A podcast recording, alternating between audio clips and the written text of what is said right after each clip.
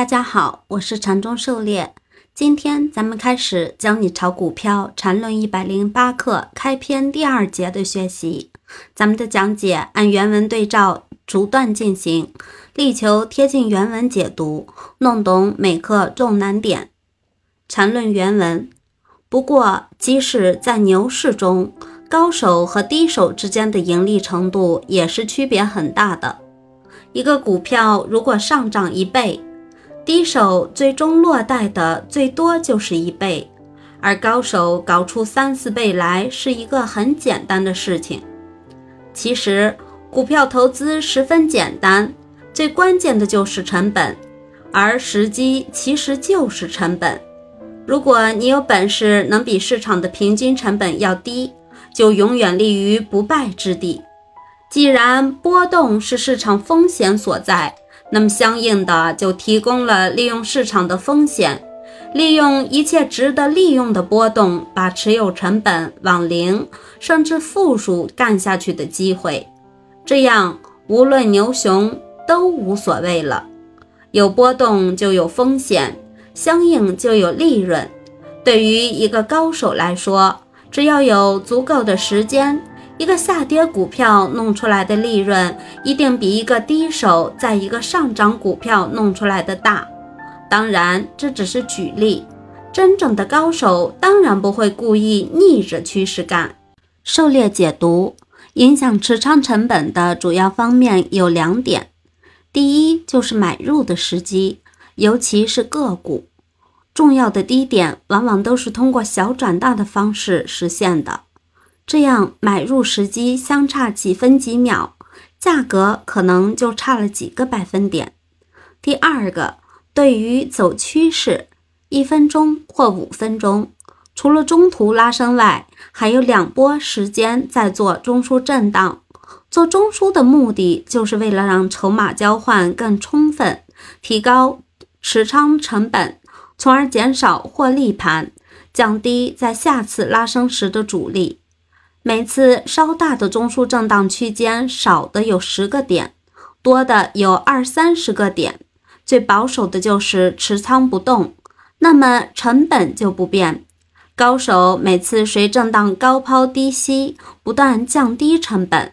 一个中枢下来，完全可以让成本下降百分之二十。低手搞错节奏，震荡低点恐慌抛出。后面又在高点追高买回，如此几个回合，成本反而大大增加，高手和低手的差距就可见一斑了。高手在下跌途中不断的改变仓位，下跌要做末端重仓，加仓比例可以依次增大，及时剔出，成本反而越来越多，最终实现盈利。上升途中加仓要在初期大比例，后面不宜大幅增仓。牛市来临之前都要磨底好长时间。真正的高手会充分利用这段时间，把持仓成本降到零甚至负数，然后挣越来越多的筹码。牛市起来的时候，完全坐轿子。如何能够做到游刃有余、随风起舞、眼到、手到、心到？靠的就是禅师说的：对市场充分了解，对股票充分了解。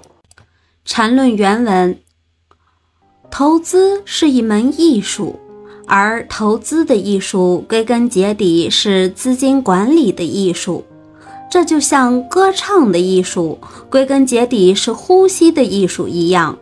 而市场的波动，归根结底是在前后两个高低点关系构成的一个完全分类中展开的。明白了这一点，市场就如同自己的掌纹一样，举手可见了。以上这些，不但对于散户，对于庄家其实也是一样的。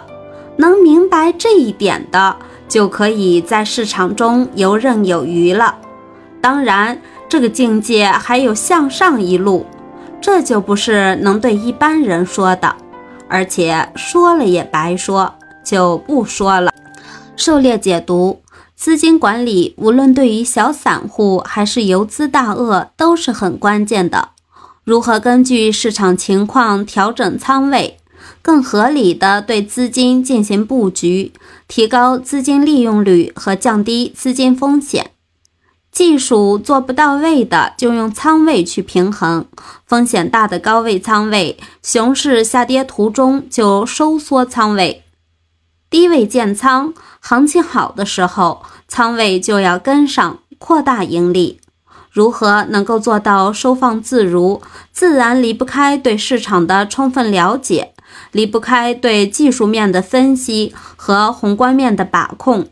对市场了解的越多越充分，市场中的机会就越多，挣钱自然不在话下。自由于市场，也就财富自由。财富自由之后，不为物质所困，后面的向上一路才是真修行。对我们而言，先能够长期在市场中生存，从市场里稳定盈利才是正事。